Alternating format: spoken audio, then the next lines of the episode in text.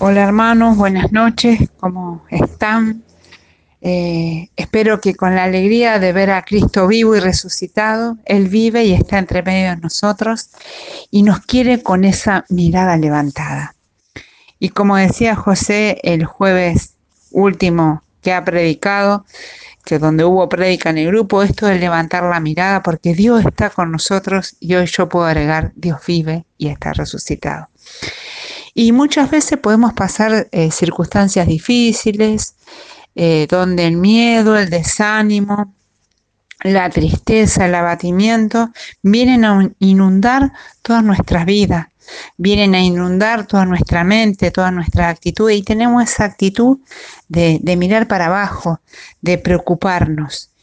Y, y eso es lo que hace el enemigo, porque el enemigo no quiere verte en victoria, te quiere ver derrotado, eh, te quiere ver triste, desanimado. Son las, armas más poderosas del enemigo.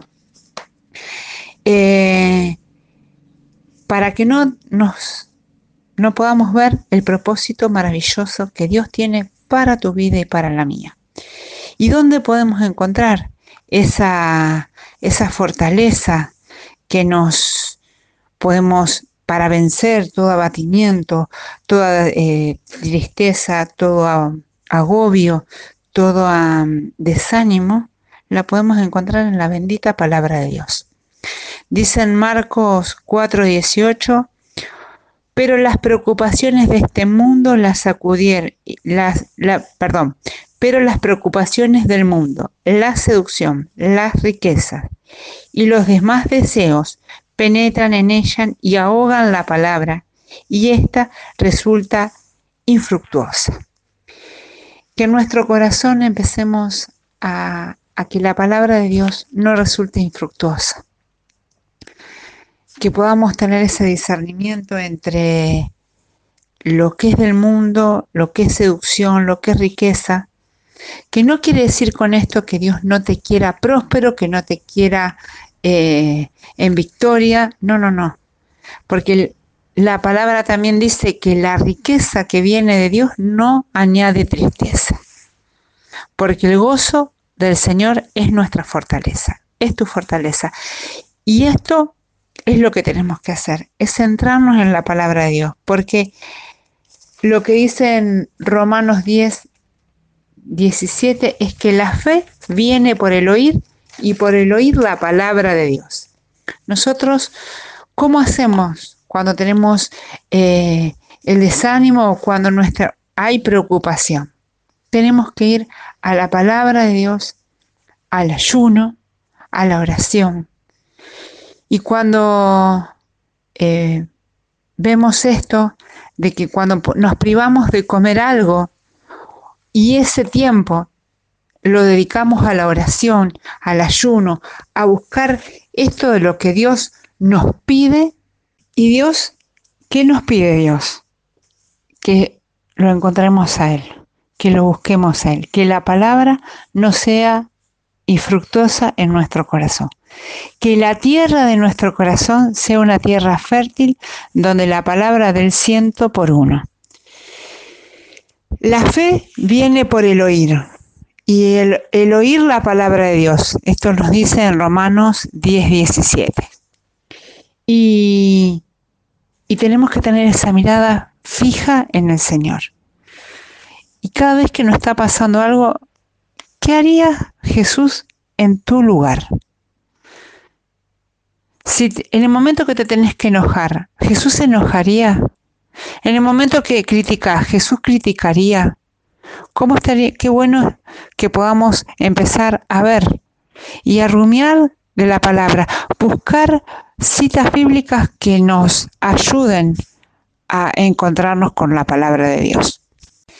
En, en Hebreos 12, 2, 3 dice, fijos los ojos en Jesús, autor y perfeccionador de la fe, el cual, animado por la alegría que le da esperanza, soportó sin acobardarse la cruz y ahora está sentado a la derecha del trono de Dios.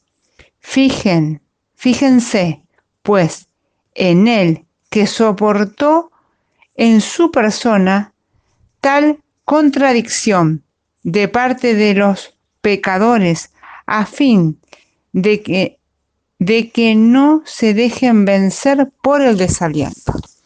Imagínate si Jesús se hubiera desalentado en el camino al Calvario. ¿Qué seríamos de nosotros?